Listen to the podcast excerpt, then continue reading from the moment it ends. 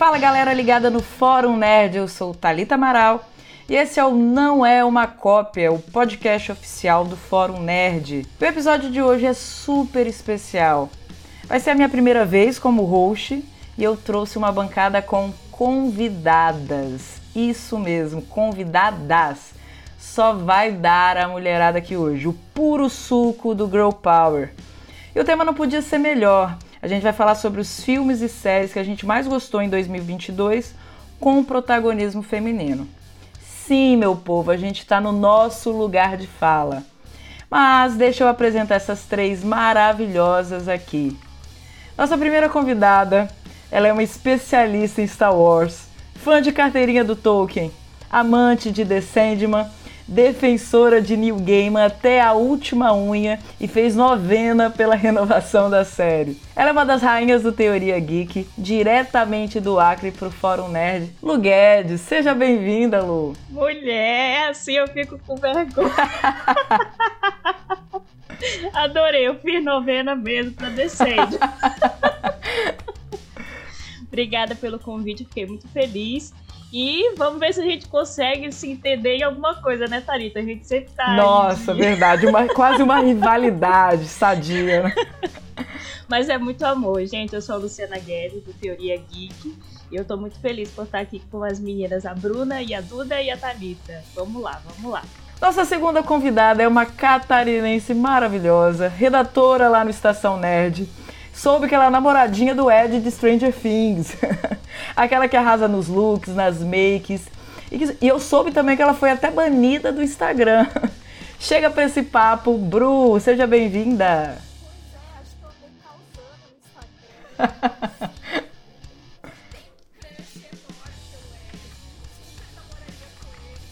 Quem não, né? Quem não?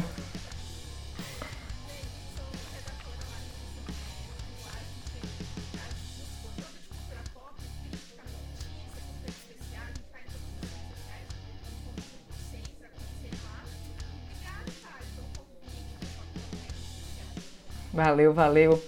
Para fechar o Quarteto Fantástico, uma guria que é dona do Geek que Fala, uma página muito irada que analisa como ninguém personagens femininos e que eu recomendo assim para todo mundo. Ela é a rainha dos curta-metragens que eu fiquei sabendo. Para quem eu dou sempre bom dia nas enquetes lá do Instagram, inclusive eu vou dar uma sugestão para ela. Por mim você bania todo mundo que responde só dia lá. eu soube também que ela adora os filmes de terror mais pesadões Vem pra cá, Duda, seja bem-vinda. Oi, tô muito feliz de estar aqui hoje. Muito obrigada pelo convite, Thalita. Então, eu sou a Duda do Geek que Fala. É uma página focada em mulheres que no último mês focou muito em terror, já que era outubro. Tô muito, realmente muito feliz de estar aqui e ansiosa para falar dos filmes desse ano de mulheres. É, e tem coisa muito boa, tem coisa bacana em 2022.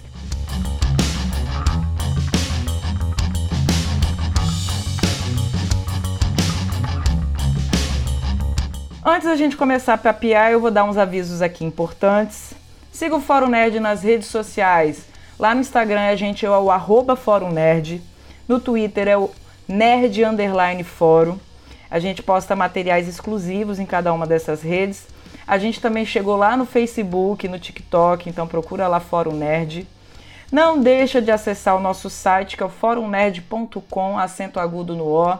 Lá você encontra as principais notícias da cultura pop, a gente coloca críticas dos principais filmes, séries, tem artigo, tem lista, assim, um bocado de coisa bacana. Nós temos também canal no YouTube. Os episódios do podcast, além de saírem nos principais agregadores, a gente está colocando e disponibilizando lá no YouTube. Tem um quadro novo também que é o Dicas Simples, que você não pode perder. Em breve a gente vai colocar materiais novos, bem diferenciados. Então segue lá, clica no joinha nos vídeos para ajudar no engajamento e deixa um comentáriozinho maroto. Eu vou fazer um merchan, nunca me imaginei chegando nesse momento, mas o dia chegou. Hoje eu vou divulgar também o nosso parceiro mais recente, que é o Wallplay. Imagina só você ter vários canais ao vivo como a Warner, o AXN, o History e ainda poder escolher pacotes que incluam o HBO Max e o Paramount Plus. Tem super séries lá, como The Handmaid's Tale, que eu amo de paixão. Então, para assinar, eu vou deixar o link na descrição aí do podcast e aproveita que o precinho tá bem maneiro. Sem mais delongas, bora depois da vinheta. Eles estão aqui por você. Eles não sabem que o mal está vindo. Eles sabem que você vai protegê-los.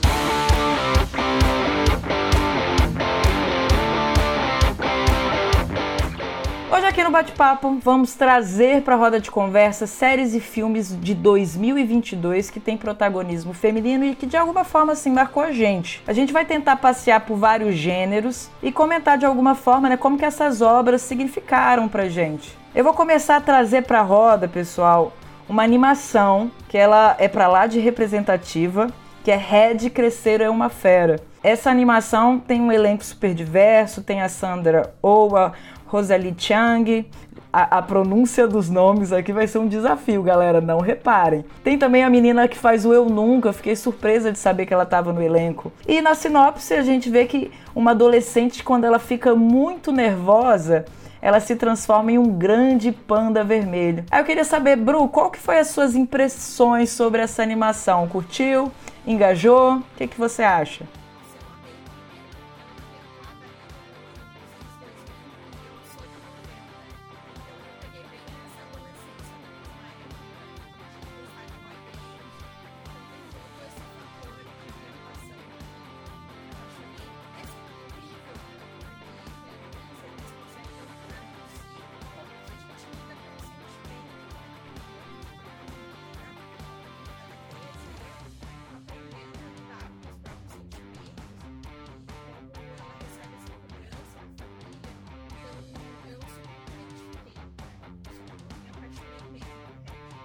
Você curte animação? Curtiu Red? Ai, eu curto.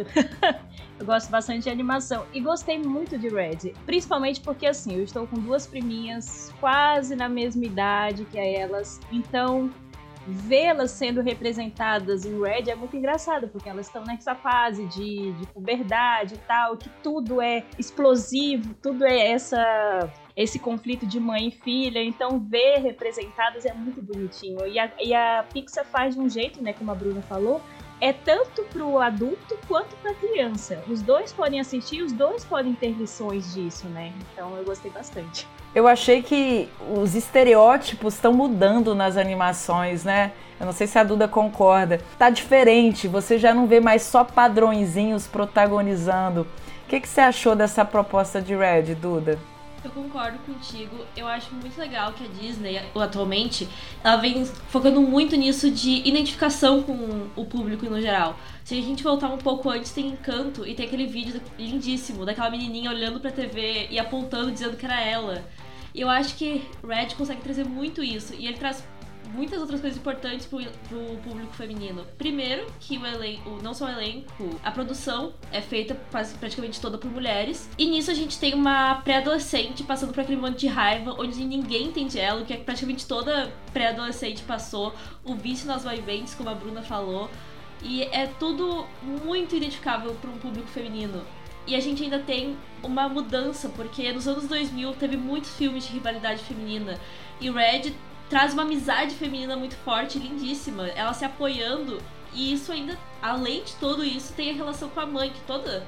Toda menina da cidade tem problemas com a mãe, praticamente. É quase impossível uma menina da cidade não ter. E traz isso, todo, o que a mãe passou, e respeita ela como mulher, assim como respeita a filha. Eu acho isso lindíssimo do filme. Eu gostei exatamente que trabalhou, que geralmente quando tem animação, os pais eles são meio que pano de fundo, né? A gente vê os personagens, mas não são tão trabalhados. Mas eu achei interessante que a relação mãe-filha tá, não é pano de fundo, é, ela é uma das linhas principais, né, que movem ali a trama. E eu não sei, né, se vocês assistiram dublado ou se assistiram legendado, mas a Sandra Oh, ela sim tá fenomenal ali no papel da mãe. Eu achei que deu uma característica interessante porque você vê que é uma super proteção que ao mesmo tempo é, é, é, nociva, né? Porque a menina ela fica tentando atingir uma perfeição inalcançável que vai sendo desconstruída, né? Quando finalmente ela resolve se abrir e falar a verdade ali para a mãe. e gente, eu tenho que comentar que eu eu fui assistir o filme agora por recomendação de vocês. Faz tempo que eu não vejo tanta animação. Aí quando eu vi o panda vermelho e a menina fazendo 13 anos, eu falei, gente, Que mensagem subliminar maravilhosa. Eu também achei. para alguns, para alguns que filme é. comunista. Para bons não, isso. Não, não pensei nisso não. Eu pensei em outra coisa, alegoria para menstruação. Olha que coisa louca. Não, foi essa a alegoria. Foi essa, tá público. Ah, eu não podia Ai, perder esse, esse gancho, eu não podia perder.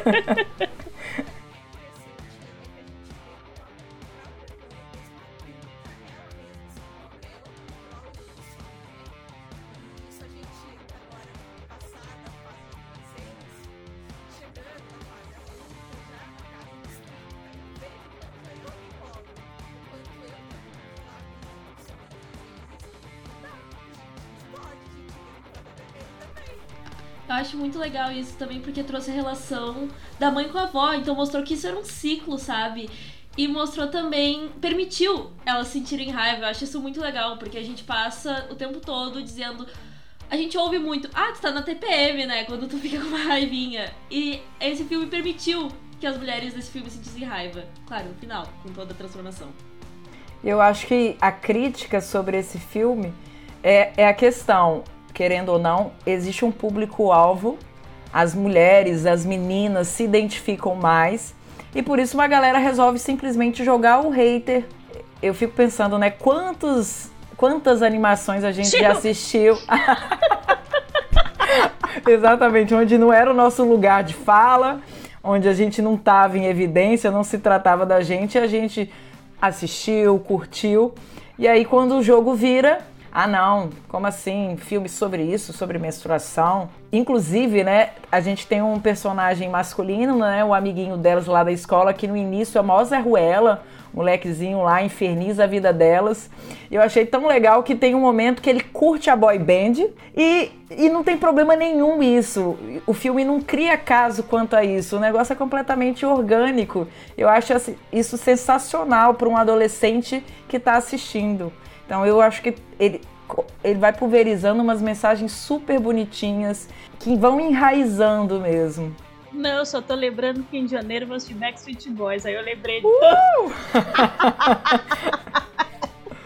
Inveja eu tenho. Eu vou, eu vou reviver todo o Red da vida. Nossa.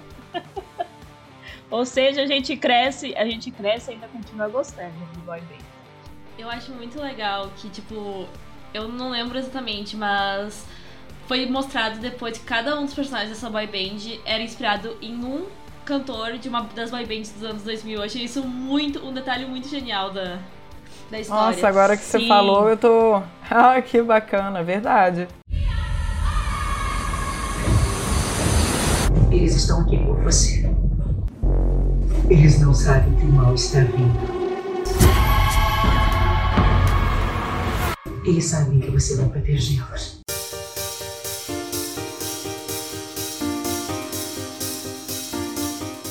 Então vamos lá. De animação, agora a gente vai viajar no tempo. Vamos lá para o século XIX. Shonda Rhimes, showrunner do famoso Grey's Anatomy, de How to Get Away with Murder, Station 19, é quem está por trás da série que a gente vai comentar agora, que eu também achei repleta de representatividade que tem uma liberdade criativa única e também tem muito protagonismo feminino, mesmo ela sendo de época. Vou começar com a Duda. Conta pra mim, Duda, o que, que você achou da segunda temporada? Foi lançada mais lá no início do ano, mas a gente não pode esquecer de Bridgerton. Ah, eu fiquei completamente apaixonada. Tudo que eu quero para mim é um duque, é um visconde, é tudo que eu quero para mim nesse momento. eu fazia muito tempo que uma série não fazia eu passar a noite olhando. E eu juro que eu não conseguia parar de ver Bristol.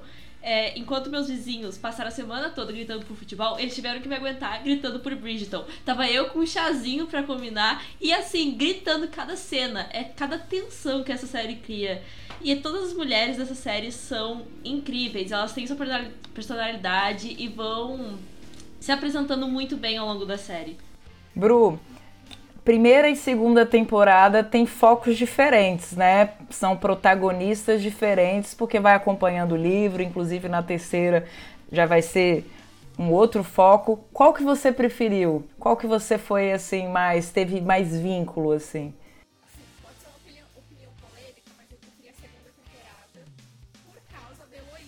Ai, super top. É isso aí.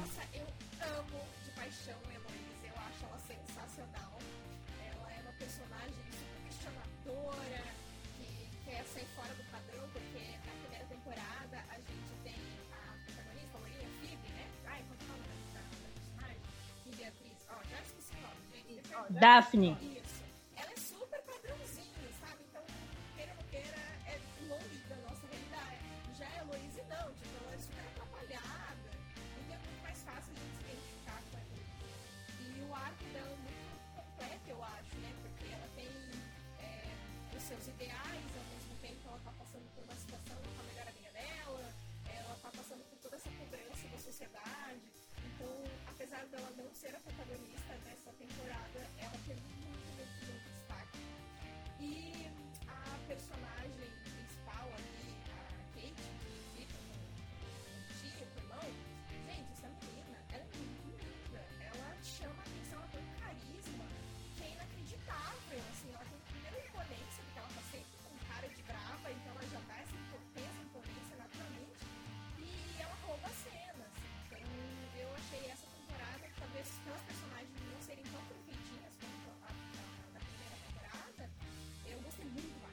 Pelo que eu tô vendo, Lu, Lu concorda também. Fala um pouco pra gente, Lu.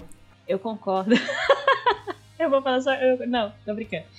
É, eu gostei de Bridgerton da primeira temporada, mas ela não me amarrou tanto quanto a segunda. Eu não sei porque eu tava passando por alguns, alguns períodos conturbados na minha vida. E aí eu comecei a assistir a segunda temporada e eu gostei bastante. Eu gostei da Kate e tal. E aí, por conta disso, eu peguei os livros. Cara, em um mês eu li todos. então eu gostei muito mais da segunda temporada do que da primeira. A primeira eu achei, achei muito mamão com açúcar, mas eu gostei também. Só que a segunda, ela tem uma, um- uma, uma picância. Tudo bem, na primeira tinha mais cenas de sexo, na segunda não teve tanto. Mas eu tô falando da questão do Enemies of Love, acho que é isso, né? Inimigos pro amor, esse negócio de dela brigar com ele é muito engraçado, então eu gosto mais. Então acho que foi isso que me cativou na segunda temporada. E a Kate, meu Deus do céu, né? A Kate, ela é o que a Bruna falou, ela entra e ela tem presença, é, ela desmonta todas as outras protagonistas. E a Heloísa, não quero nem falar nada, né? Que a Heloísa é a Esmeralda. Se a Kate, se a, a irmã da, da Kate, que eu esqueci o nome, é a Diamante, a Heloísa é a nossa Esmeralda e eu prefiro Esmeralda também. A Eduína, né? Edwina, esse é, É. ela é uma personagem muito legal. Como colocaram ela no conflito, coitada. É totalmente oposto da irmã. E eles colocaram também. é, elas têm a sua, a sua, seus atritos, mas Sim. o família, o amor de sangue sempre é verdade. Muito isso. o que diferiu do livro. Do livro não tem essas coisas, né? Não tem. é, eu não vou ficar falando tanto do livro assim, mas não tem essa rivalidade entre as irmãs. O que tem na série. Então eu, eu fiquei com um pouquinho de rabo preso com, em relação a isso. Porque eles sempre tem que ter uma rivalidade, né? Sempre tem que ter uma rivalidade. Aí coloca uma rivalidade entre as irmãs para poder dar uma pimentada na série. Mas na verdade o livro nem tem isso. Ela, tipo, aceita ele. Ah, eu já sabia há muito tempo que vocês se gostavam acabou. É, pra série precisava ter o chamarisco. Mas eu acho muito legal que alguns pontos a série corrige certas problemáticas do livro. Tipo, o prime a primeira temporada, a, toda a questão do, do filho do Duque e da Daphne. É Daphne? É, Daphne. Ah, é muito problemático. Eu acho, eu, pelo menos, quando eu li, eu fiquei muito chocada. E eu acho que a série tenta corrigir isso. E eu acho que nas próximas temporadas ela vai te- tentar seguir corrigindo. Sim, eu espero também. Embora eu acho que prim- o primeiro livro é um pouco mais estranho, né, em relação a isso daí. Mas os outros até que vai. É mais tranquilo. Aliás, o livro da Heloísa é o melhor que tem. Aí, ó, bom saber, gente. Eu tô ansiosa. Fazia tempo que eu não curtia um romance, assim, uma série romântica. Inclusive, foi uma das recordistas, assim, de audiência de longe ali, tá? No top 5 aí da Netflix de audiência. E é interessante que o Anthony, na primeira temporada, sabe, eu achava. Eu tinha zero afeição, não criei conexões. Eu também. Mas uma vez no protagonismo ali, a, a química dele com a Kate, para mim, ultrapassou um pouquinho que o casal da primeira temporada teve. Eu acho que é justamente porque a gente gosta, né, dessa rivalidadezinha.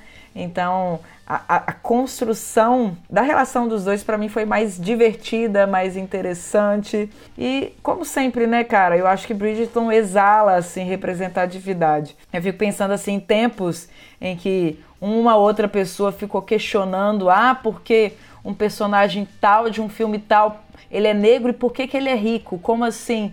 Eu acho que Bridgerton faz, ressignifica ali culturalmente, mesmo sendo uma parada que se passa no século passado, tem uma liberdade criativa, alterou e, e tá tudo bem, e tá ótimo. Eu acho que é isso, é representatividade pura, simples e autêntica. Então eu acho que Bridgerton mescla tudo aí que a gente precisa para curtir a fundo uma trama. Diz aí, Lu.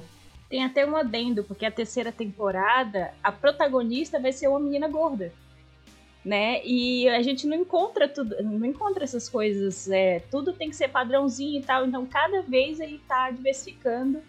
E tanto que perguntaram para, acho que é Nicolau, o nome da menina que faz a, a Penélope, se, se ela teve que emagrecer, ela falou não, ela falou para eu continuar com o meu peso e para continuar, porque meninas gordas que como eu também se apaixonam, gente.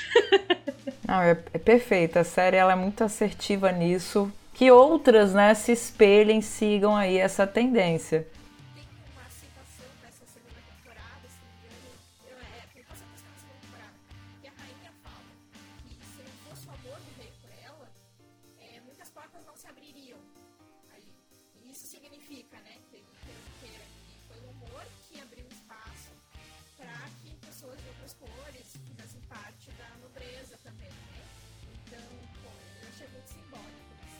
Simbólico, perfeito. Eu acho que a série acerta muito nisso. Se, gente, se for ver o livro, tipo, o Duque da primeira temporada, descrito como loiro dos olhos azuis, e a série vem cada temporada tentando mudar. As irmãs Kate e Edwina também não. Elas não eram de origem indianas, e nesse caso botaram ela de origem indianas. Eu acho que a série acerta muito nisso, em corrigir, ou, ou novamente corrigindo coisas do livro e fazendo o público se identificar. Eles estão aqui por você. Eles não sabem que o mal está vindo. Eles sabem que você vai protegê-los.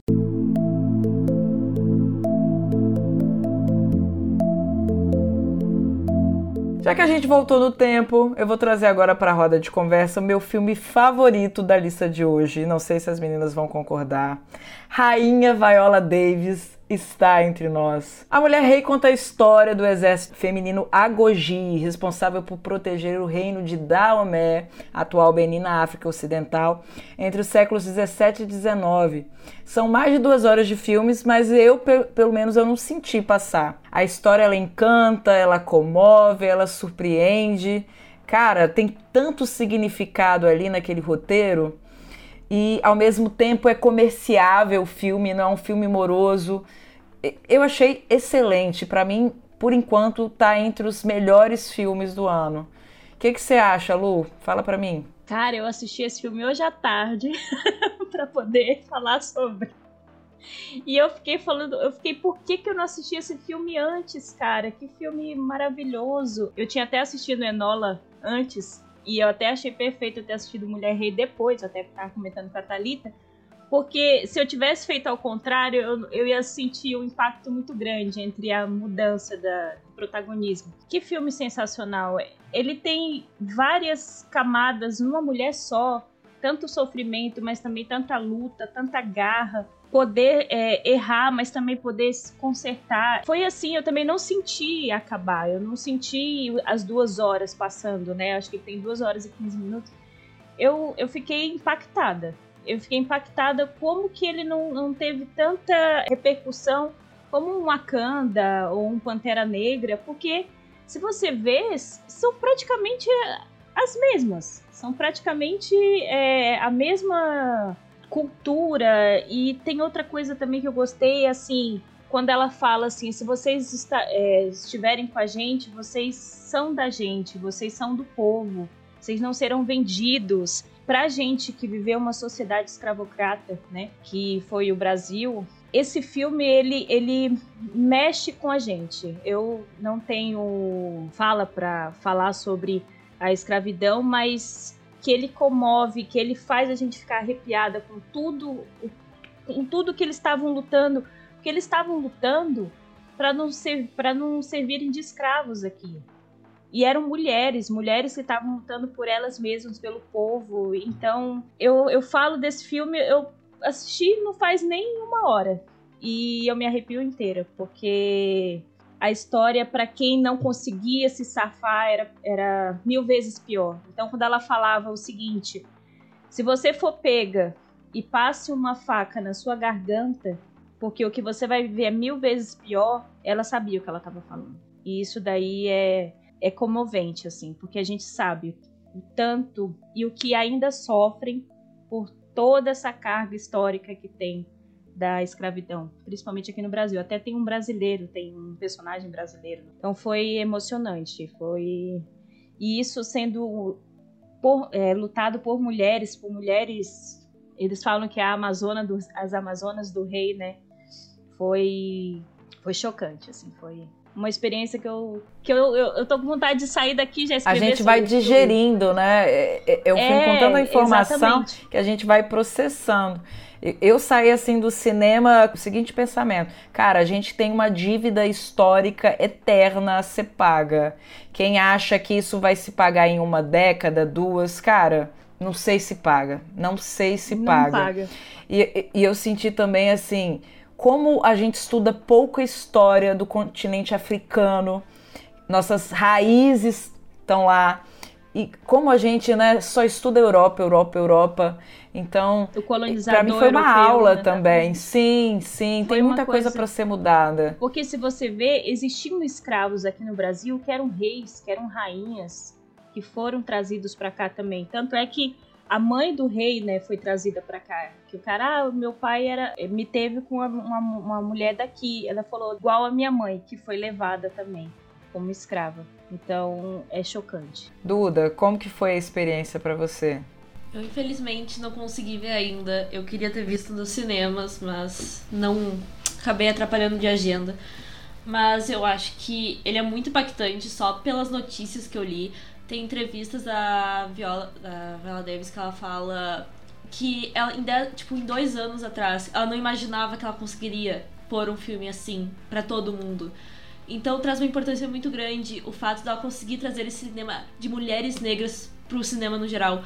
Que ela, como uma atriz renomada, que já fez muitos filmes, que todo mundo conhece, ela não tinha perspectiva que ela conseguiria entregar um cinema e as pessoas iriam assistir. E em pleno 2022, ela conseguiu. E ela, eu acho isso muito impactante para o audiovisual. Exatamente. E ela, ela falou um lance que assim me marcou muito, que ela fica super incomodada porque as pessoas quando vão entrevistá-la, eles costumam falar ah, a Mary Streep negra. Aí ela falou: "Não, eu quero que me conheça como a Viola Davis". E é isso, cara, é a Viola Davis, uma das melhores atrizes que a gente tem hoje em evidência, perfeita. Bruna, me diz aí, pensa e responde rápido. Qual que é o melhor? teste de DNA ou dente aqui, ó, cravado na pele.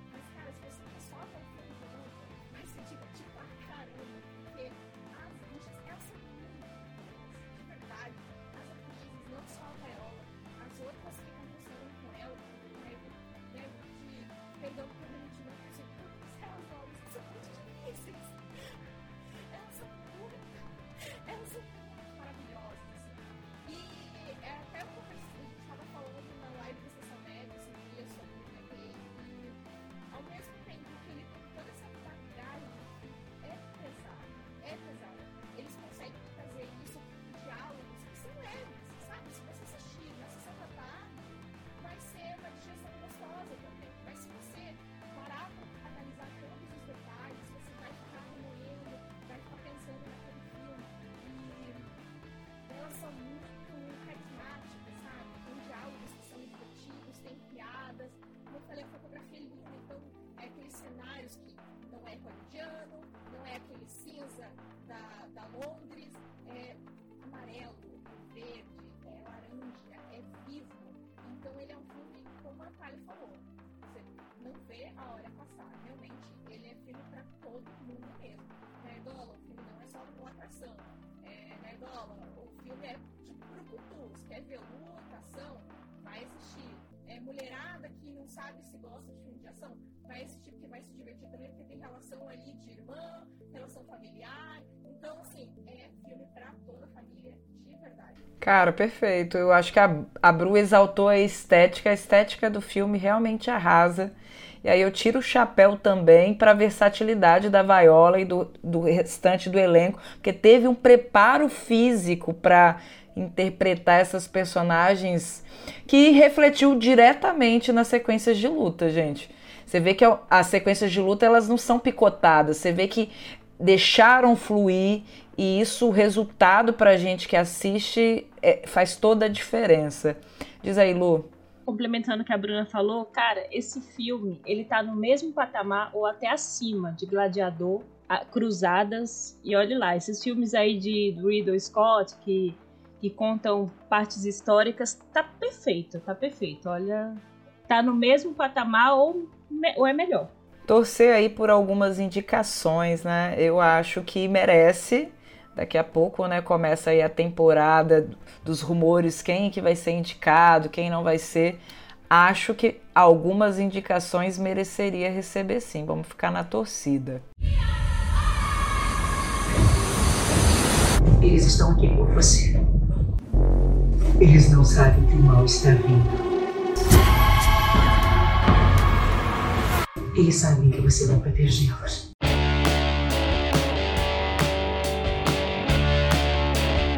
Vamos seguir partindo agora para o mundo da fantasia, meninas. Eu, pelo menos, achei que assim, 2022 deu um passo muito grande quanto ao protagonismo feminino nessa parte do mundo da fantasia. Em Anéis de Poder, a gente tem a Galadriel como uma protagonista e líder que é importante na trama.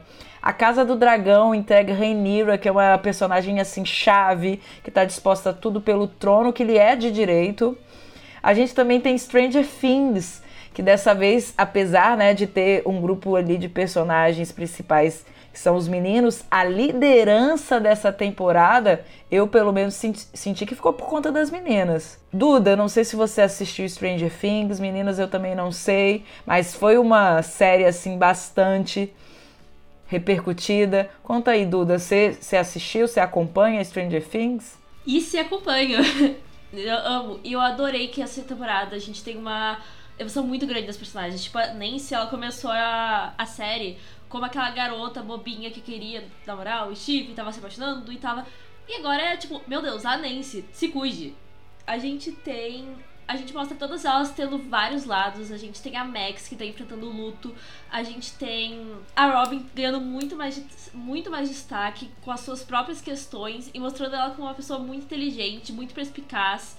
E eu acho que realmente essa temporada se elevou muito nesse sentido. Eu acho que algumas coisas dessa temporada foram falhas, mas as personagens femininas não foram. Eu concordo completamente. Eu acho que elas tiveram muito mais voz, elas tiveram muito mais poder decisório, tiveram tempo de tela, né? Então a gente consegue com elas ter a conexão da amizade, ter humor e também ter drama. Que para mim a Max foi assim o grande destaque da temporada. Eu me emocionei muito naquele episódio que teve ela como em foco ali nos seus tormentos. Então eu tô super na expectativa da próxima e eu espero que as meninas ainda estejam em evidência. E a gente também tem. É, é, eu falei esse ano, cara, a fantasia reinou, né, cara? Anéis do Poder, que né, ainda temos aí um pouquinho que falar. E também teve a Casa do Dragão que bombou. E eu sei que Lu tá por dentro aí dessas duas últimas que eu falei, né, Lu? Ihu! Ai, vamos lá. Você quer que eu fale qual primeiro, pelo amor de Deus? Não, vocês falem na ordem que vocês quiserem. Vocês que mandam aqui. Vamos lá. Olha, sobre Anéis de Poder, eu, eu gostei do, do protagonismo da Galadriel, porque eu já sabia que ela teria esse protagonismo, porque a Galadriel é uma guerreira no mundo do Tolkien. Até ela virar essa Galadriel que todos conhecem, da Peter Jackson, ela passa por toda essa transformação de ela é orgulhosa, ela é guerreira e tal. Mas eu senti aí que, que o roteiro não foi tão bom contra ela. Eu achei que faltou um pouco mais de, talvez, de carisma, de. Tem umas falas dela que eu achei muito constrangedoras, que é uma fala que eu imaginaria que ela não falasse. Então, por exemplo, eu vou te cortar até a sua orelha pontuda, nunca que a Galadriel falaria isso. Então eu fiquei naquela assim, gostei do protagonismo, tanto que quando começou o, o hype da série, dizendo, ah, vai, é, ela vai, vai ser general e tal, cara, eu fiquei muito feliz. Mas quando eu vi a série, o fim, eu não gostei tanto do que eu vi, mas só por conta da é, questão do roteiro, a caracterização dela em si e eu já sabia que ia acontecer e tal, mas. Enfim. Agora vamos lá. A Casa do Dragão. a nossa novela mexicana predileta. Só Ah, pode, pode, pode. Não, pode. Não, ela, é, ela e, a- e ela é amiguinha dela que eu gosto. Eu- é- tá aí uma parte de, de Anéis do Poder que eu gosto. A Nori é a amiguinha dela lá. Eu acho perfeita. Não, tem que exaltar. Duda, quer falar de Anéis do Poder? Quero. eu ia deixar pra depois de falar tu, depois de falarem tudo, Não, é melhor a gente agora, falar então. de um depois de falar outro. Assim, eu acho que, a como tu falou, a Galadriel, aquela fala, eu fiquei muito. muito embara... achei muito embaraçosa. Mas eu acho que a série se destaca muito em todas as mulheres que ela tem. Porque enquanto nos filmes a gente tem só uma cena que se diz ah, ser progressista, que é. Eu não, eu não sou um homem, a gente só tem isso de protagonismo durante três filmes. Na série, em todos os núcleos, a gente tem mulheres protagonizando. A gente tem nos humanos a. Bro, eu não sei falar o nome dela. Mas enfim, a gente tem uma personagem no- representando os humanos. A gente tem uma personagem negra nos anões. A gente tem uma personagem nos. Temos a Nori. Nós temos. Em cada núcleo, a gente tem uma mulher forte, sendo muito bem representada e fazendo suas lutas e suas questões pessoais. Eu acho isso incrível na série.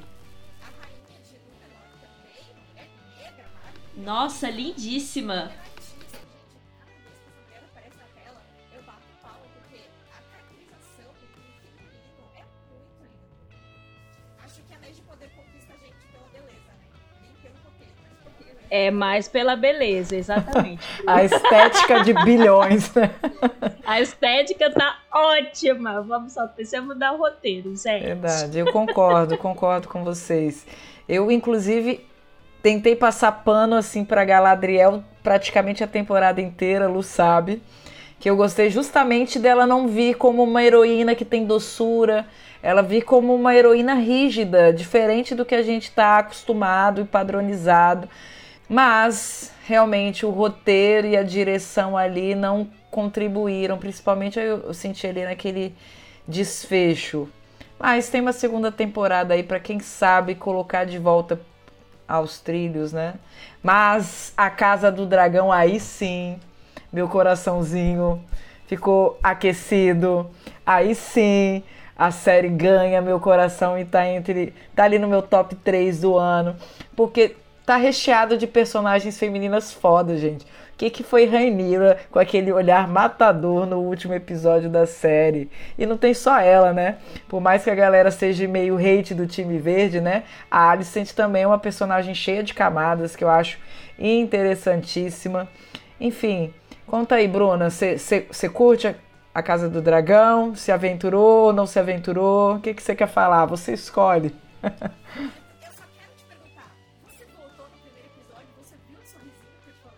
Nossa, pecadora fui. Poderia mentir falar que eu voltei e vi. Não voltei, não vi. Nossa, no final de, dessa, dessa gravação eu vou, eu vou verificar.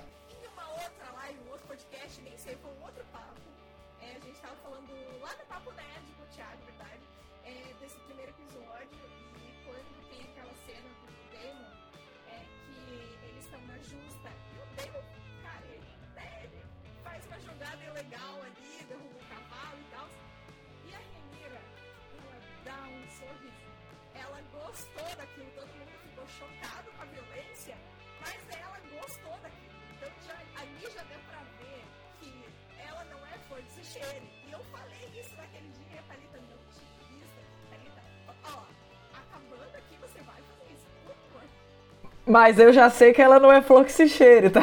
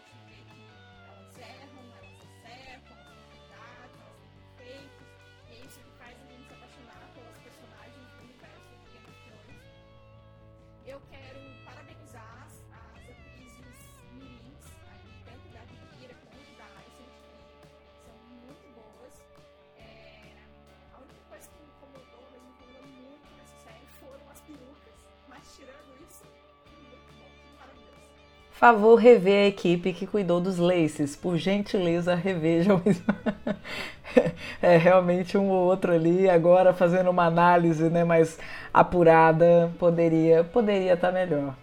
Mas assim, é, é, é uma aula de construção de personagem, né não, gente? Eu acho que é, é, a HBO sabe, né, fazer um roteirinho, sabe escolher ali quem faz seu roteiro, quem vai dirigir. É justamente o que o Prime Video vai ter que ajustar. Gastou, gastou com o visual, mas esqueceu que se o bruto ali não tiver bem feito, o objetivo nem sempre é atingido da melhor forma possível. Eles estão aqui por você. Eles não sabem que o mal está vindo. Eles sabem que você vai protegê-los.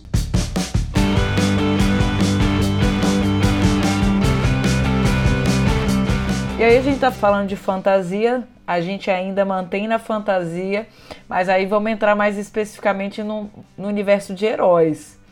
Eu acho que nunca foi produzido tanto material com heroínas no protagonismo Inclusive, esses dias eu estava gravando um outro podcast em que, querendo ou não, a gente estava traçando um comparativo ali Marvel e DC. E eu pontuei que eu estava ficando um pouquinho incomodada que a DC ela não, não tá pegando esse tranco assim de povoar com mulheres. Saiu um vazamento aí de uma possível lista da, da Liga da Justiça e que, cara, um monte de heróis e assim, dá para contar na mão em uma delas, uma das mãos, quantas heroínas mulheres que vão ter ali. Então fiquei um pouco desapontada. Já a Marvel, acho que com os, os 30 filmes aí de experiência, tá vendo que tem que povoar. E tivemos aí Miss Marvel, tivemos aí She-Hulk. Cara, vai estrear agora, né? Amanhã eu tô indo lá. Né? Eu não sei que dia que vai sair esse episódio, gente, mas eu vou ver Pantera Negra 2 na pré-estreia. E não é que seja spoiler, gente, mas já está socializado praticamente em todas as mídias sociais quem vai herdar o manto do Pantera Negra e vai ser a Shuri. Então, mais um protagonismo assim forte feminino, apesar de que a atriz a gente sabe que carrega uma série de polêmicas. Então, eu quero saber de vocês, meninas, como que vocês estão vendo esse mundo de heróis, pelo menos os da Marvel, sendo povoados aí por mulheres? E o que, que vocês acham que a DC pode fazer para dar uma alterada? Porque eu sei que nas animações ela já está fazendo isso, mas nos filmes mesmo um pontapé ainda não foi dado. O que, que você acha, Duda? Fala para mim. A gente já falou numa live lá no Papo Nerd também que sobre She-Hulk. Então, né? Incrível. Uh, She-Hulk tá sem palavras. É assim, olha, é puramente estamos fazendo isso para o nosso público feminino. Miss Marvel, eu vejo a mesma coisa de Red. A gente tem essa identificação, principalmente com adolescentes. Eu acho isso muito importante. E já quanto a DC, eu tô muito decepcionada também. Porque a Batgirl, é até a roupa que eu estou usando hoje, é a minha personagem favorita de todos os tempos da DC. E daí foi cancelado. Era um dos filmes que ia sair com um protagonismo feminino muito forte. Foi cancelado e não tem previsão para ter uma outra produção desse tipo. Então realmente fico muito decepcionada. E tava pronto, né? Que triste, cara. A gente tem personagens da DC incríveis. Enquanto isso, enquanto a Marvel tá finalmente trazendo essas mulheres pra produção, a gente não vê isso ainda da DC.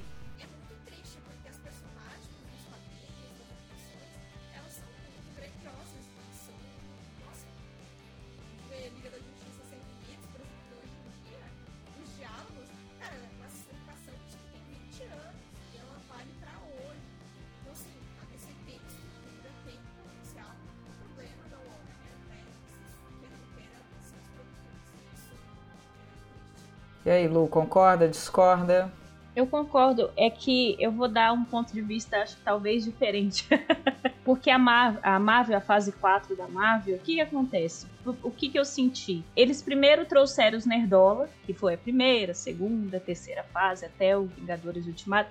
Então eles já trouxeram esse público que eles chamam de nerdola, né? Trouxe um público maior, que não que a representatividade não é tão não é tão viável, né, para eles. E aí agora essa fase eles estão agora tentando pegar as minorias, então com Miss Marvel, She-Hulk e tal. E eu sinto que a DC ela ainda não conseguiu pegar o seu público dos filmes, né? Então, como ela não conseguiu pegar o seu público, ela ainda fica tentando, tentando, tentando e fazendo merda. Que é cancelando Batgirl, transformar a Arlequina numa hora num símbolo sexual, outra hora é uma heroína. Então, eu acho que ela ainda não se achou, então ela não sabe o que fazer com os personagens femininos. Porque o que, que ela quer primeiro? Ela quer, é, erroneamente, os, os nerdola. Só que, por exemplo, Mulher Maravilha fez mais sucesso do que do que Superman ou Batman vs Superman. Então ela não, ela não pondera isso. Coisa que eu acho que a Marvel tá sofrendo esse, esse hate, né? Porque tá trazendo essa minoria. Mas a Marvel já tá ok. Não, já trouxe o público. Eles vão assistir qualquer coisa que a gente fizer. A gente vai. Tanto é que o pessoal tá falando. Ah, o Wakanda Forever vai acabar a fase 4, graças a Deus e tal. Cara, o que, que você acha que vai ser o- a fase 5? Vai ser a mesma coisa. Só que a DC não. A DC ainda não conseguiu puxar esse esse esse público cativo que, que o pessoal chama de marvetes, né? E eu acho que é por isso que eles ainda não, não se acharam e não conseguiram concretizar mais com personagens femininos. Tanto é, por exemplo, eu gosto daquela maga que eu esqueci o nome, é Zatanna? É Zatanna? Que é também Zatanna. mais um Eu projeto que eu acho que foi engavetado, né? Pois é, e aí eu falo, cara, aí o que, que eles fazem? Ah, vamos trazer o Henry Cavill de novo, porque o pessoal gostou. Mas se eles fizerem merda de novo, desculpa o palavreado, mas se eles fizerem, vai dar na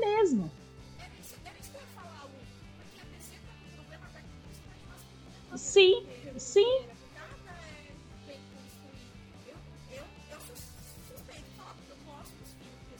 Sim, eu, gosto de Homem de Aço. Superman é o meu personagem predileto, mas eles não estão conseguindo. O que que eles conseguem? Um ou outro ali, Joker, aí, ah, vamos trazer a Lady Gaga pra ser a Arlequina.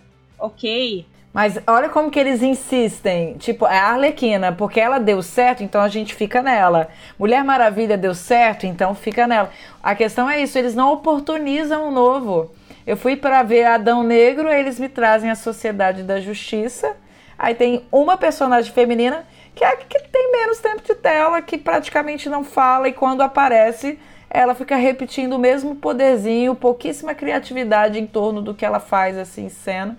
Aí a gente fala, pô, é isso aí que é a, a- a heroína feminina do grupo? Eles estão muito perdidos, cara. Eles estão muito perdidos. Eles podiam pegar aquela, aquela série Liga da Justiça, Justiça Sem Limites também, transforma em live action, tá tudo certo. Em questão de qualidade, eu acho que esse ano a gente consegue destacar Pacificador, que foi, tipo, em qualidade Sim. impecável. Excelente. E a gente pegar Batman, a gente pode elogiar a qualidade, porém, eu fui até. Me mandaram ver Meninas Superpoderosas quando eu falei que filmes do Batman não sabem ter personagens femininas. Nossa senhora, não acredito. Falaram. Aposto que homens falaram isso. É, Sim, homens. Na- é lugar de fala, né, que eles têm. Enfim.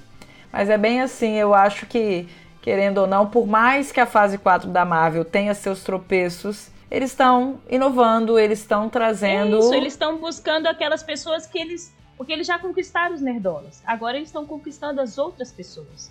E, ele, e os nerdolas não estão entendendo isso. E mesmo que tenha suas falhas, uma coisa é meio que unânime. As pessoas elas estão gostando das personagens femininas. A galera, assim, por exemplo, que fala mal de Miss Marvel, traz né, uma série assim, de apontamentos, mas todos gostam da personagem, da Kamala. Sim. Quem Sim. fala mal de She-Hulk, fala mal do CGI, fala mal de... Mas todo mundo tá curtindo a Jennifer. Ou seja, vale a pena investir em personagens femininos. Então, tomara, né, que isso se espalhe. Tomara que no grupo aí dos Jovens Vingadores, elas, pelo menos, a gente tenha um equilíbrio quantitativo de heroínas e heróis. É, a gente fica na torcida.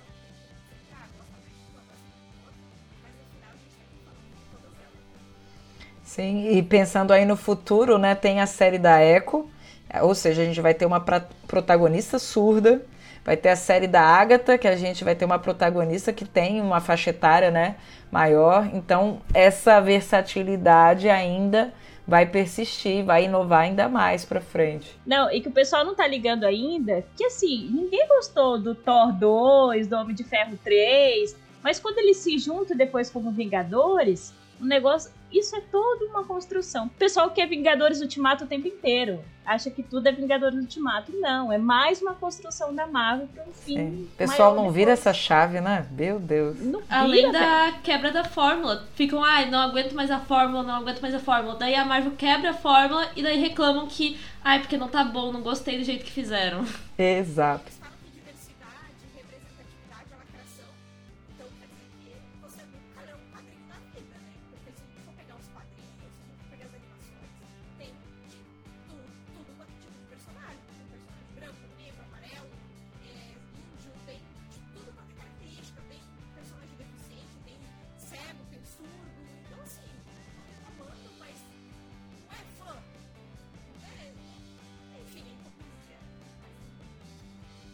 Apareceu aquele cachorrinho, caramelo, enfiei pra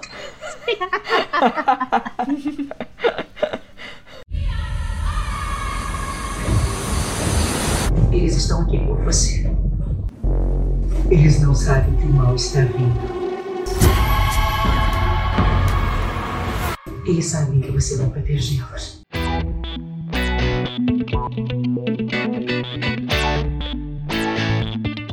Agora a gente vai tirar um pouquinho do tempo para exaltar séries nacionais.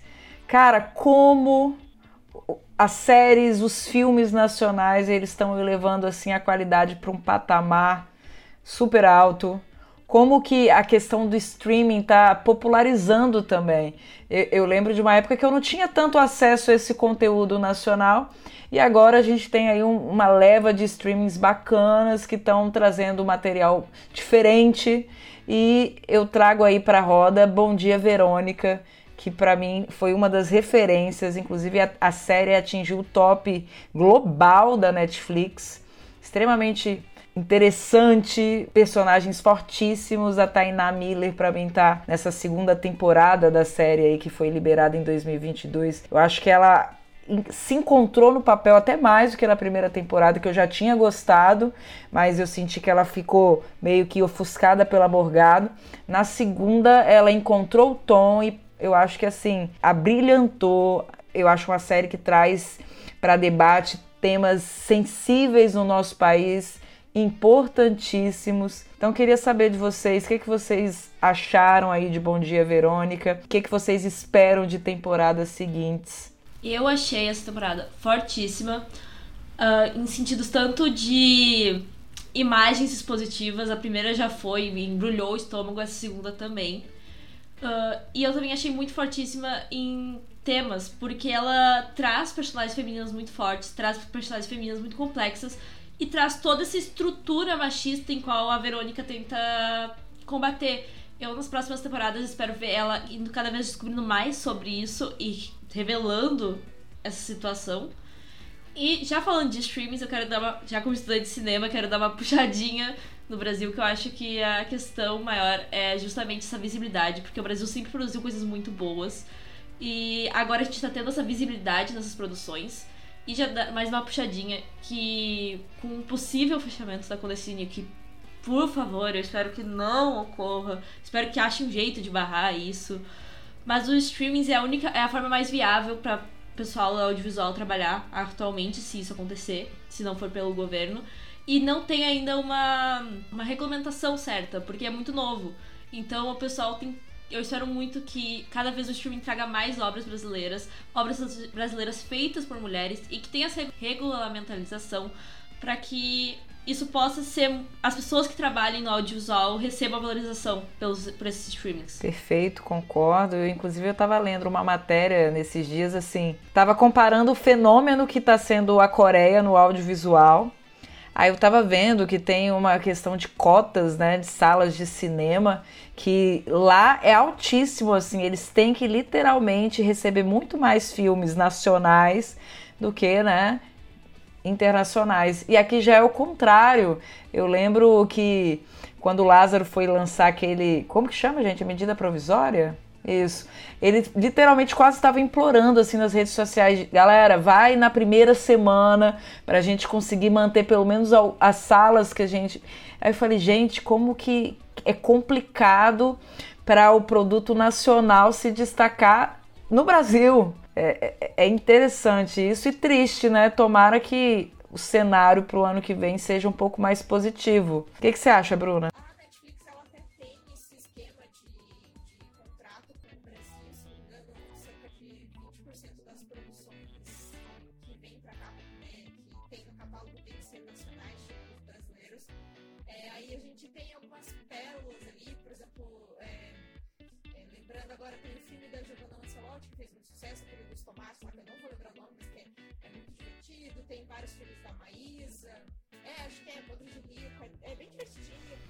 Eu gostei desse, eu gostei.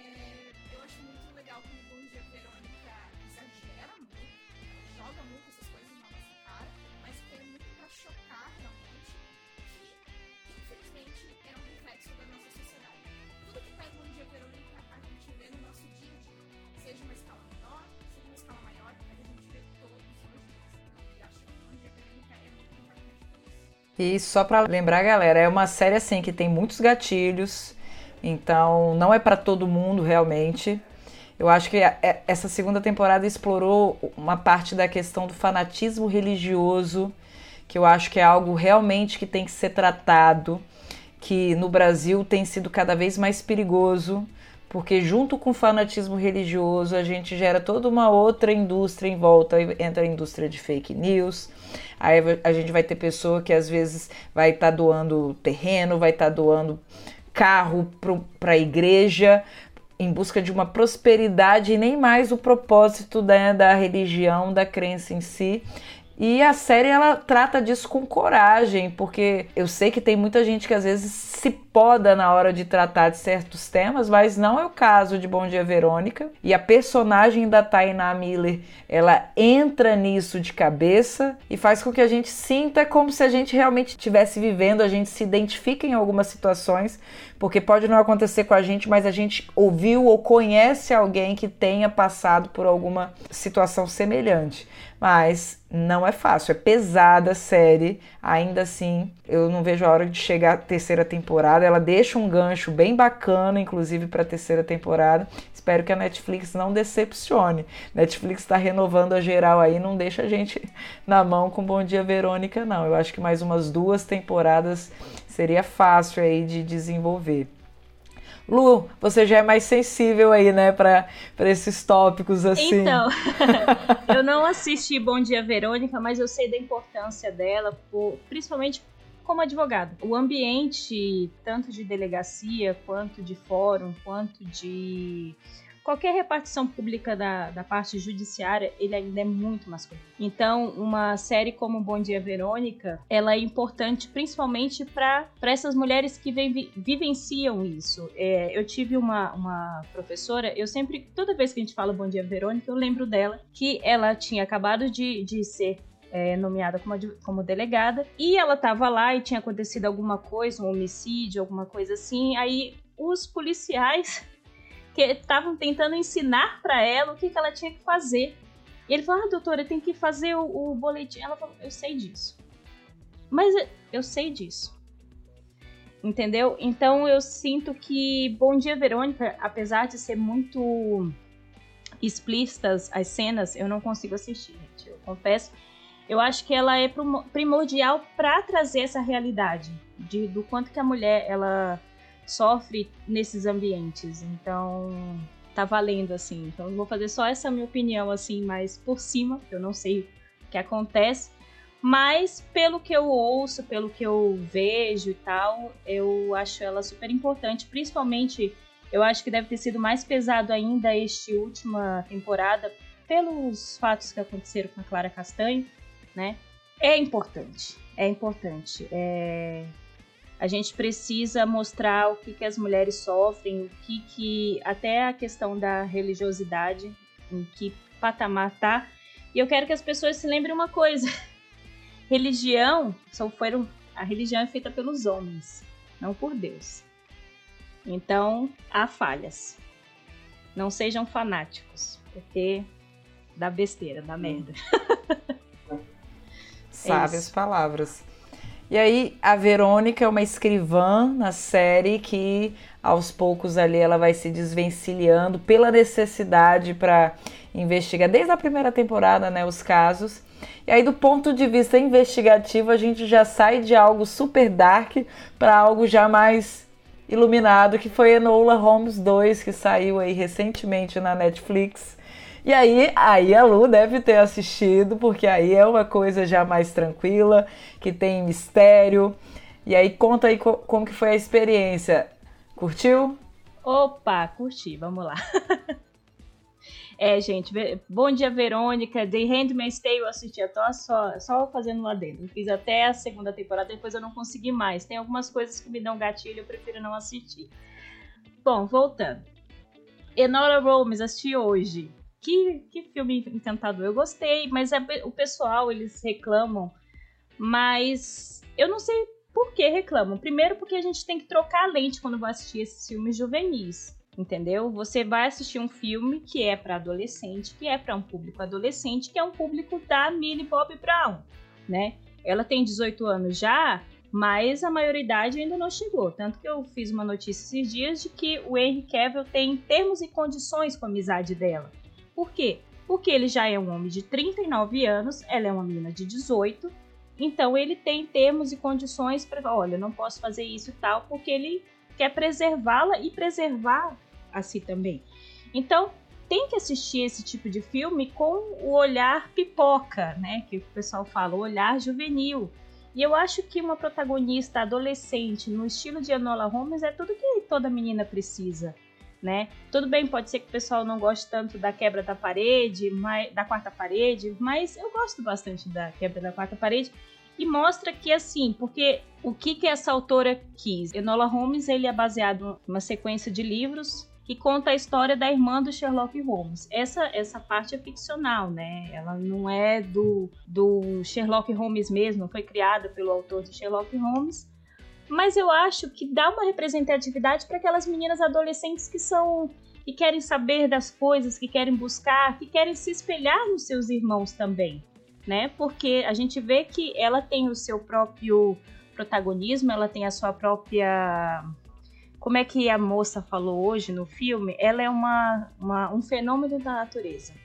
Então, as meninas elas querem se espelhar nos seus irmãos mas elas também querem ser elas mesmas. Tanto quando é, a parte que eu mais gostei no filme foi quando ela queria tanto ser é, reconhecida pelo Sherlock Holmes e quando ela finalmente é reconhecida pelo irmão, que ele fala assim: Ah, você não quer vir trabalhar comigo e, e fazer um, um, um, escritório chamado Holmes e Holmes?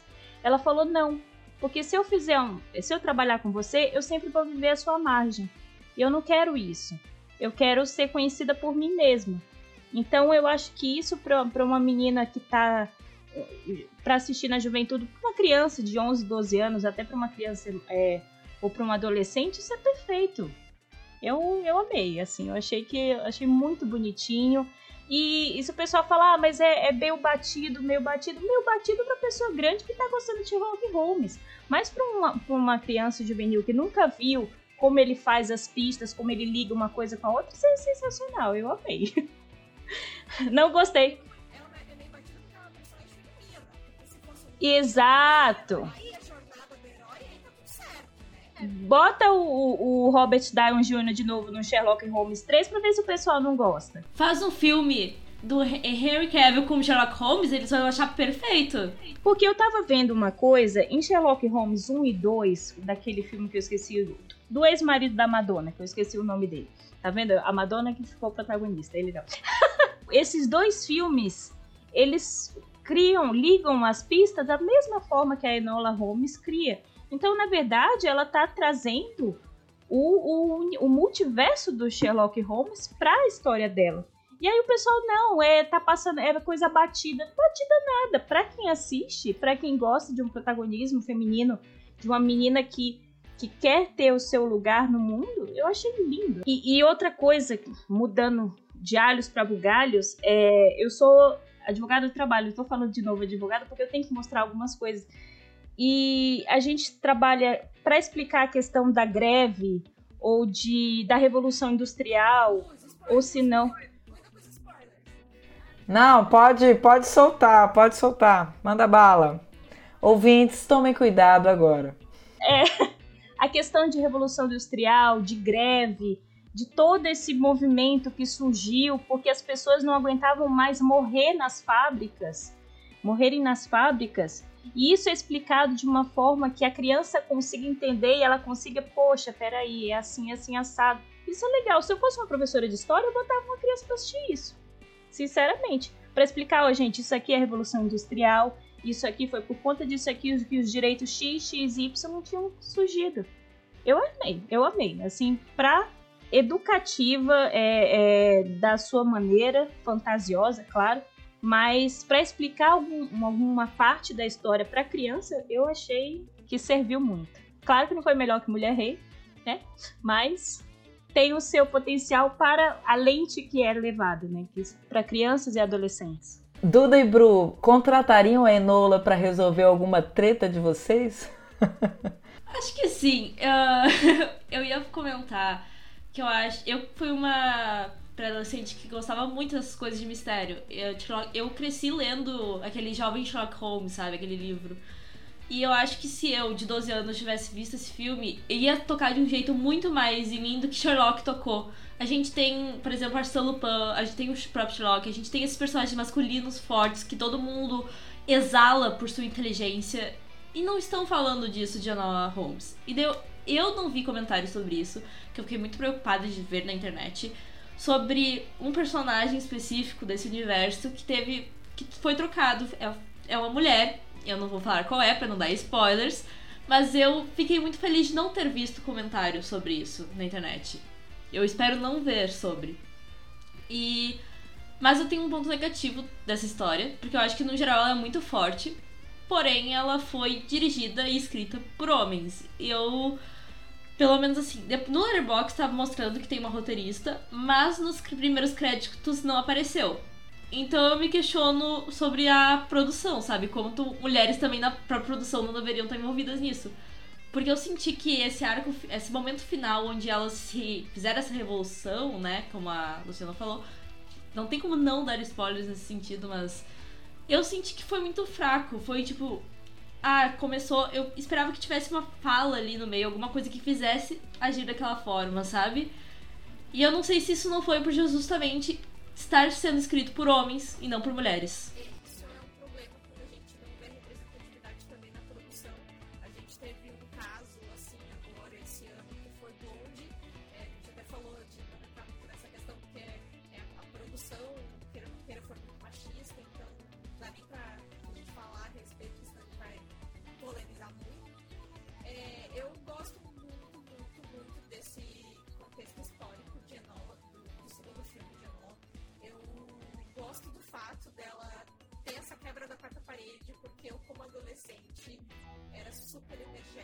Até hoje eu sou muito elétrica, assim, a gente tá fazendo várias coisas ao mesmo tempo. E eu, como adolescente, eu não parava. E eu conversava comigo mesma, minha cabeça tá sempre girando, girando, girando. Então eu vejo essa quebra da quarta parede, ela tá conversando com a gente é, dessa forma, assim, como a gente entendendo que ela é uma adolescente, a cabeça dela tá ali é, correndo. Eu analiso desse jeito. Eu não acho que. É, é, eu já vi comentários críticos do primeiro falando, tipo, ah, não precisava.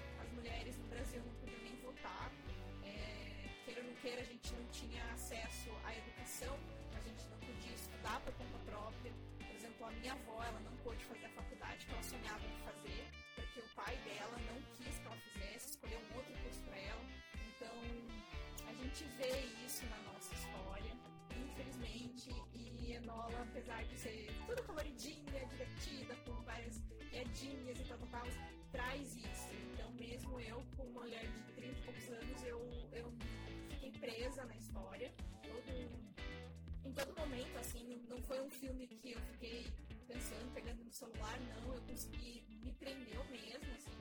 É, as, as cenas de ação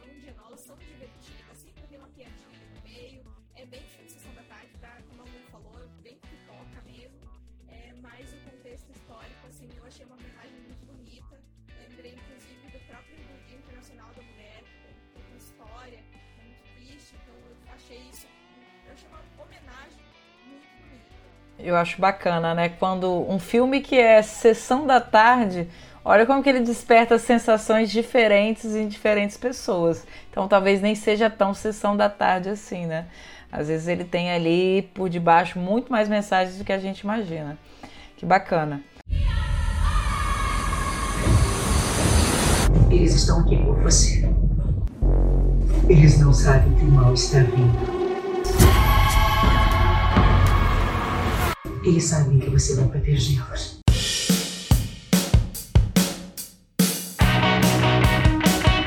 Para a gente encerrar o bate-papo, a gente vai passear agora no último gênero da roda de conversa de hoje, que é o gênero terror. Que, ai, gente, eu tenho uma adoração por esse gênero especificamente.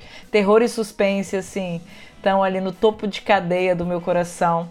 E esse ano trouxe, assim, umas novidades muito bacanas. Para quem aí é fã do gore, a gente teve pela primeira vez uma Pinhead em Hellraiser. Eu sempre curti muito a franquia.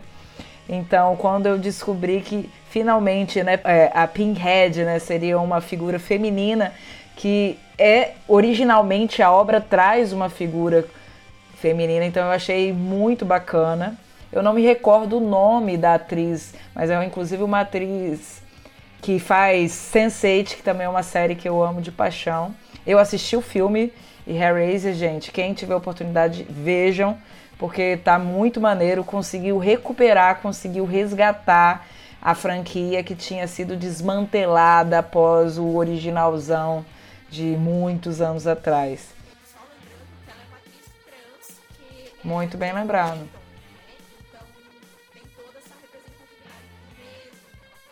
Tá? Não, ela arrasa na personagem, ficou fantástico.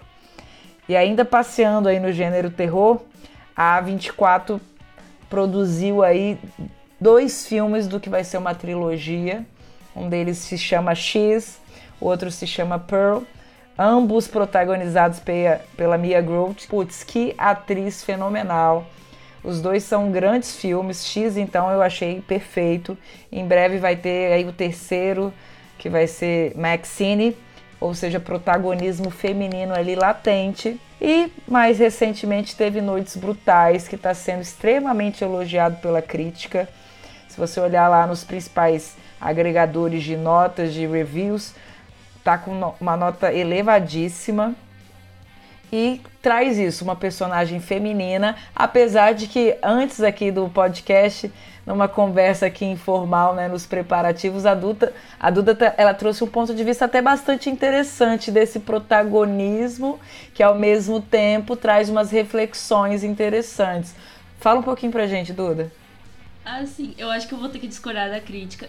Num, num sentido terror, ele conseguiu me prender muito bem no primeiro, no primeiro momento, assim. Foi tipo. É justamente aquele negócio de pegar onde dói, pegou onde dói. É uma. Imagina tu chegar numa casa, já tem um cara lá, ele diz que tu pode dormir lá. É assim, pega onde dói. E eu pensei, tá, esse filme vai ser bom. Porém, no final, eu acho que o desfecho dele não, não me agradou. Eu acho que. Eu, eu vou ter que dar spoilers, então se você. eu- se você não viu esse filme, dá uma puladinha. Porque se pra tu gostar Pode desse filme. falar, pode falar. Eu não assisti, mas eu não vou assistir mesmo, não. É, eu acho que a Lu não vê. É, Gente, é que eu sou cagona, gente. Dá. Eu assisti X porque tive que assistir. o fator surpresa, eu acho que ele é muito importante pra dar essa o gosto no filme. Mas assim, a gente tem essa personagem ah, principal, feminina, que chega nessa casa, tem, já tem um cara, mas no meio dessa história se perde e começa a vir. Foca em um cara que estuprou uma mulher, que é o dono dessa casa, e daí ele chega nessa casa, encontra tudo, descobre tudo, e disso a gente descobre a outra, a terceira história, são três histórias nesse filme, que um cara sequestrava mulheres e procriava, e procriava com as filhas que ele tinha com essas mulheres sequestradas, e ele não é o ele é o verdadeiro vilão da história, porém ele não é o terror da história. Enquanto o verdadeiro terror da história seria uma dessas, uma filha dele de não sei quantas gerações, e o terror da história é o corpo envelhecido dela. Tipo, a gente tem um corpo feminino gigante que não é interpretado por uma mulher. ah, onde o terror é isso. O terror é os seios caídos, é esse corpo desconfigurado, o cabelo bagunçado e nojento. Então, o terror desse filme é um corpo feminino. Isso me incomodou muito. E ela não é um- verdadeiramente uma vilã. Ela é uma vítima. Ela é uma vítima desse homem, que, ok, isso vai ser um grande spoiler, teve a oportunidade de se suicidar. Ele pôde ter esse fim dele, ele escolheu o fim dele. Enquanto a essa vilã feminina não pôde porque ela era uma vítima e ela morreu nas mãos da protagonista, onde ela só procurava um bebê, ela queria alguém pra cuidar. Obviamente ela não poderia, essa mulher não poderia viver como a- o bebê dela, mas ela foi quem deu o fim dessa outra vítima, sendo uma vítima também disso. Então isso me incomodou muito nesse filme. Eu entendo esse ponto de vista, mas eu acho que ele justamente quer incomodar sobre essas questões. Eu acho que aquela parte lá daquela torre meio que de água que ele sobe, porque no momento você pensa que aquele cara, né, que é o estuprador, ele quer uma jornada de redenção, que ele uma em determinado momento ele fala: "Poxa, eu não eu não sou assim". E ao mesmo tempo, na primeira oportunidade que ele tem, ele joga a mulher lá de cima. Então eu acho que naquela hora o filme escancara. Olha quem é o vilão de verdade. O vilão de verdade são esses caras. Inclusive no, no primeiro plot do filme, a gente é, é inerente. A gente acha que aquele cara que ela chega lá no Airbnb, a gente fala aquele cara vai sacanear ela. É, o primeiro Vai entrar na casa do cara do It, velho. então eu acho que a construção do filme é em cima das percepções de como uma mulher se sente no mundo real. O tempo todo a gente se sente ameaçada por homens e no final eles são uma ameaça sim. Você pode até perder as pistas É o dever de guarda inerente Sim, da mulher. você pode até perder as pistas, por exemplo, lá no primeiro plot eu falei, nossa, eu me enganei, nossa, eu já julguei o cara. Mas depois você vê que no final tem sempre um homem fazendo a merda, fazendo a cagada assim na história. Então, assim, pra mim soou mais como uma reflexão sobre esses papéis em si. Mas eu acho que também faz todo sentido, né? Querendo ou não. A é- é- eu não tinha tido essa reflexão sobre a- o destino né, do personagem masculino e da feminina. Mas ainda assim tem uma, uma mulher foda à frente do filme que tá numa atuação brilhante. Eu gostei da montagem do filme, narrativamente ficou bem distribuído. Vocês não têm noção, meninas, como que a tensão do filme é do início ao fim, você não pisca. Então, assim, Barbarian, né, que chegou no Brasil como Noites Brutais, eu deixo aí a recomendação, acho que é um dos grandes terrores. Apesar né, de haver controvérsias no debate, isso que enriquece, eu acho que é um dos grandes terrores. E por mais mulheres nos terrores, sem morrer no final.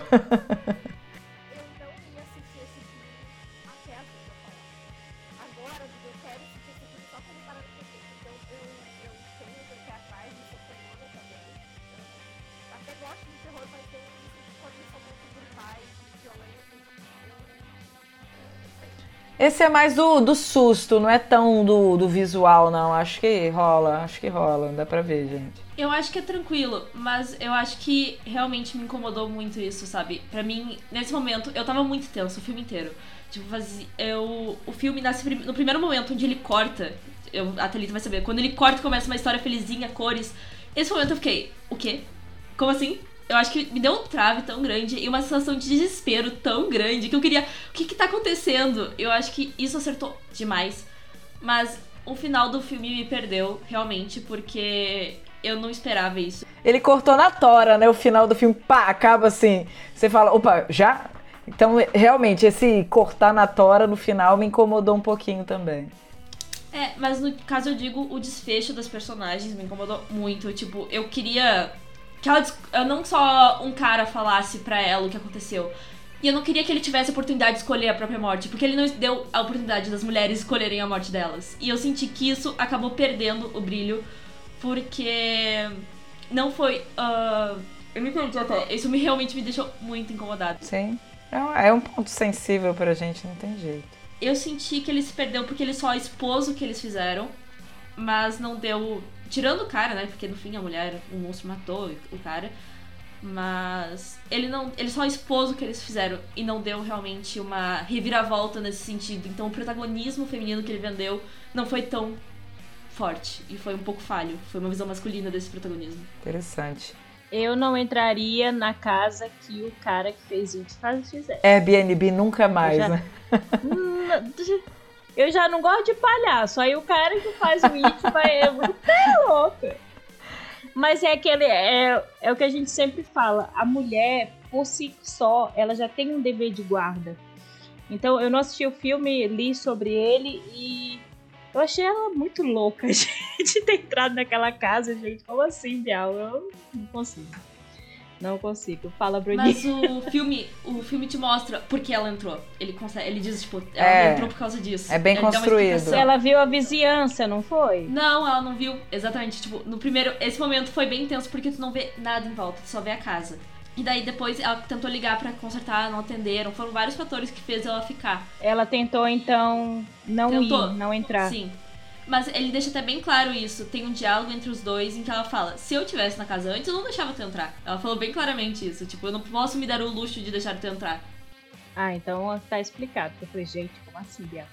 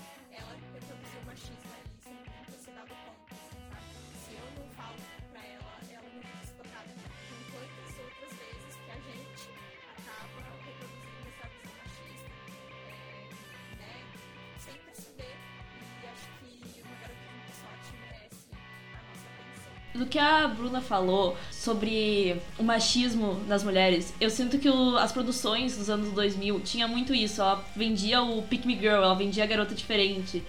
E eu vejo que na pré-adolescência era muito tipo. eu passei muito isso. Eu não queria passar a minha feminilidade. Eu não queria. Eu queria ser diferente das outras garotas. Eu não queria ser uma mulherzinha, porque isso era vendido como fraco, era vendido como errado. E o Red Crescer uma Fera, que a gente comentou no início, traz isso de uma forma muito diferente. Traz essa. Bem essa época que vendeu isso, dos anos 2000. E traz essa reversão, traz isso. Tipo, você pode ser uma mulher, você pode gostar de boy bands e você pode ser você mesmo e ter suas amigas sem rivalidade feminina. E quanto a uma recomendação, eu quero comentar mais sobre a mudança que teve em Escola do Bem e do Mal. Eu nunca li os livros, mas eu vi um TikTok em que a pessoa tava falando muito mal da atriz escolhida para interpretar uma das personagens principais, a que foi pra Escola do Bem. Esqueci o nome dela agora. E ela foi interpretada por uma garota negra. E dizem que nos livros, pelo menos segundo o que foi posto nesse TikTok, esse TikTok exaltou dizendo que preferia mil vezes a do livro, a, a menina branca. E eu acho, eu acho que é muito importante isso, que é uma, um filme desse ano que saiu, A Escola do Bem e do Mal, e que traz esse protagonismo e essa reversão e essa identificação que a gente falou tanto nesse podcast. As pessoas continuam batendo nessa tecla, né? A gente viu após o lançamento do teaser do, do live action que vai ter da Pequena Sereia, todo aquele hate completamente gratuito, como se isso fosse um fator que importasse no desenrolar ali de uma trama. Cara, chega a desgastar quando eu vejo uns comentários assim. E triste que aí tem uma galera que ainda engaja, né? Uma reflexão. Se você gosta de votar e você gosta de viver, é, vestir a roupa que você quer, sinto muito, você não é antifeminista. Pelo menos um pouquinho você tem. Outra coisa. eu tenho uma, mas eu vou falar de Star Wars. ah, não. Se, se na minha estreia você não falasse de Star Wars, não ia ter graça. Por favor, fale de Star Wars. Não, ó, é, o pessoal fala muito do, do Luke, da Leia e tal. É, saiu uma antologia esses dias, é Histórias do Jedi. Ele tem seis episódios, né? Que conta a história do Dukan e da Soka. E para mim a personagem Ahsoka é uma das minhas personagens prediletas de Star Wars, que é, nossa, se você gosta de representatividade feminina e tudo que tem de bom e melhor, assista Histórias de Jedi. Vocês vão amar. Pronto, tive que falar de Star Wars. Não, agora eu posso terminar com o coração mais só leve. Não vou, só não vou falar de Sandman, porque não, porque aí você sabe que é uma parte que a gente tem problemas aqui, né? Talvez eu veja a segunda temporada só para poder participar do episódio com você e criticar a série. Tô brincando, gente. Segunda temporada vai ser aquela música da, da grande família. Essa família é muito unida. Muito Será? Veremos. Eles estão aqui por você. Eles não sabem que o mal está vindo. Eles sabem que você vai protegê-los. Muito obrigada por terem vindo. Foi um prazer. Cara, que estreia fenomenal. Adorei estar conversando com vocês. Para quem aí tá ouvindo, muito obrigada por chegarem até o finalzinho aí com a gente. Eu vou pedir para as meninas se apresentarem novamente, deixarem aí suas redes sociais. E eu quero falar com você que está ouvindo refletir um pouquinho sobre essa conversa que aqui a gente brincou, né? Falou de coisas assim cotidianas, mas a gente também levantou coisas muito sérias que alguns vão chamar de lacração, mas não é. Ninguém está pedindo para ninguém mudar de um dia para o outro, mas a gente tem que pelo menos observar que algumas coisas têm que aos poucos serem construídas. E hesitar nessa construção só torna mais doloroso o processo. Então, Duda, fala para mim as redes, fala para a galera as redes, quem quer te seguir, onde busca. Fica à vontade. Novamente, gente, sou a Duda, do Geek que Fala, no Instagram, arroba Geek que Fala, bem escrito assim. Temos também o site geekquefala.com, que sai algumas críticas, mas sai bem menos do que sai posts no Instagram. Se quer continuar, como a Thalita falou, ela sempre dá bom dia lá, que é uma, uma felicidade ver as pessoas dando bom dia. Todo dia tem um bom dia ou uma pergunta de como tu tá. E foi um prazer estar aqui hoje. Muito obrigada, Thalita, pelo convite. Foi um prazer conversar contigo, com a Lu, com a Bru. Foi uma conversa muito produtiva. Eu espero que a gente possa muito mais falar sobre mulheres no audiovisual, tanto em podcasts, lives, posts. Eu acho que é cada vez mais necessário para cada vez a gente ver mais mulheres lá. Lu, deixa aí suas redes novamente, como que o pessoal te encontra. Fala também do Teoria Geek, como o pessoal encontra o Teoria Geek. É isso aí, gente. Meu carro-chefe é no Teoria Geek, teoriageek.com.br. O Instagram é teoria.geek. Agora, se vocês quiserem ver as minhas loucuras, minhas nuances, eu tô no Instagram no lu.guedesvieira e no Twitter é lunênia. Nênia é o anel do Senhor dos Anéis, um dos três reis três anéis élficos, tá? Tem o Nênia, o Nária e o Alho. Eu tinha 15 anos e abri esse Twitter nunca mais a Lunênia vai ficar. E é isso aí. Gente, eu fiquei muito feliz. Obrigada, Thalita. E Du, já te amo já faz um tempo. E Bru, adorei te conhecer hoje, viu? Eu sempre dou bom dia, Duda, viu, Du? Eu sempre vejo. Bru, eu te, eu te adorei hoje. Eu conheci já pode vir mais vezes, bora conversar mais, que tem muita coisa ainda pra conversar. Gente, eu jurava que todo mundo se conhecia, por isso que eu não apresentei. Não. adoro, adoro a naturalidade. Ai, Também não conhecia a Bruna. Mas que maravilhoso, fluiu.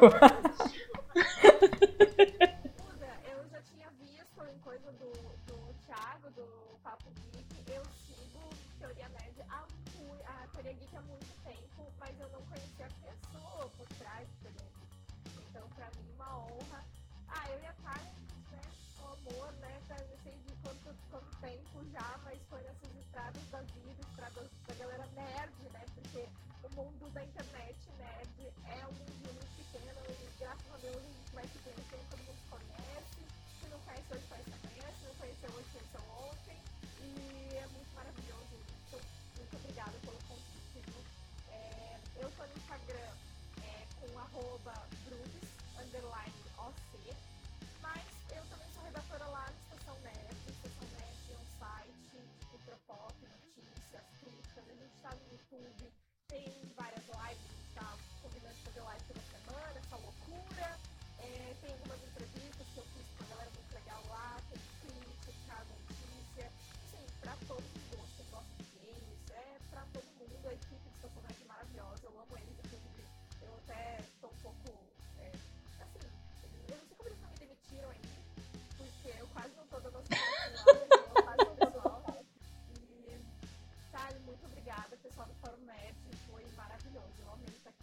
Obrigada, meninas. Para quem nos ouviu até agora, então, um bom dia, uma boa tarde, boa noite, independente do horário que você ouviu a gente. E precisando, nos procure nas redes sociais. Beijão, tchau, tchau.